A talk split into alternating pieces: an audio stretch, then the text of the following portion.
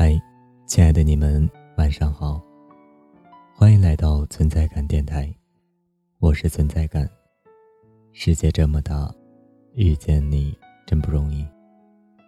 可以在微信公众号中搜索 “nj 存在感”，希望可以用零度的声音温暖你的内心。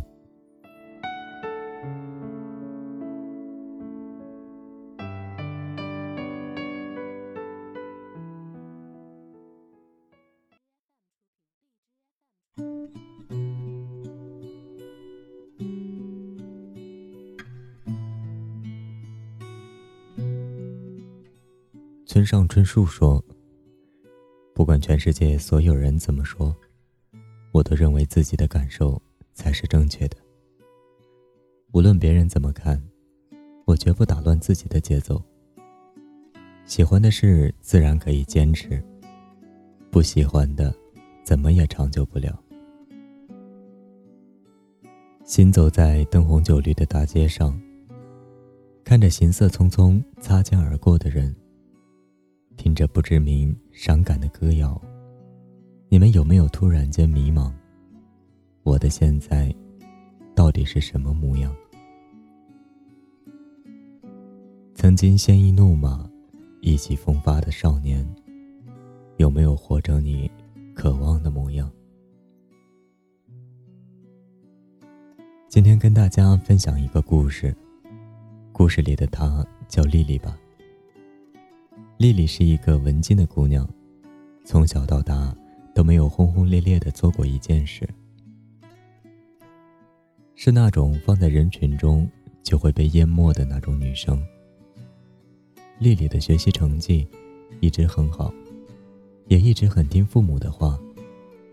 可是高考填志愿时，她却突然想去远方。带着父母的不解，她选择了离家很远的北方。大学四年的他并不出众，虽然成绩依旧很好，可丽丽依旧不知道自己的以后会怎样。毕业那天，导师问他有没有想过继续读下去，他说：“我不知道。”是的，毫无目的的他，真的不知道以后要怎样。暑假的某一天。他突然想起了自己初中时的模样，那个信誓旦旦要活得漂亮的姑娘，如今颓在家里无所作为呢。是的，他决定改变，逼迫自己去接受这个社会。也许在尝试的过程中，丽丽受到了不少的委屈与心伤。是现在的他至少活成了他渴望的模样。在电视台待过几年，在新浪做过编辑。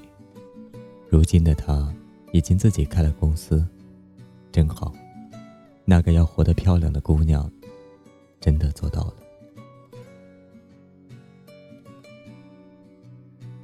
自信一点，别小看了自己的力量。每个人都有觉得自己不够好。羡慕别人闪闪发光的时候，但其实大多数人都是普通的。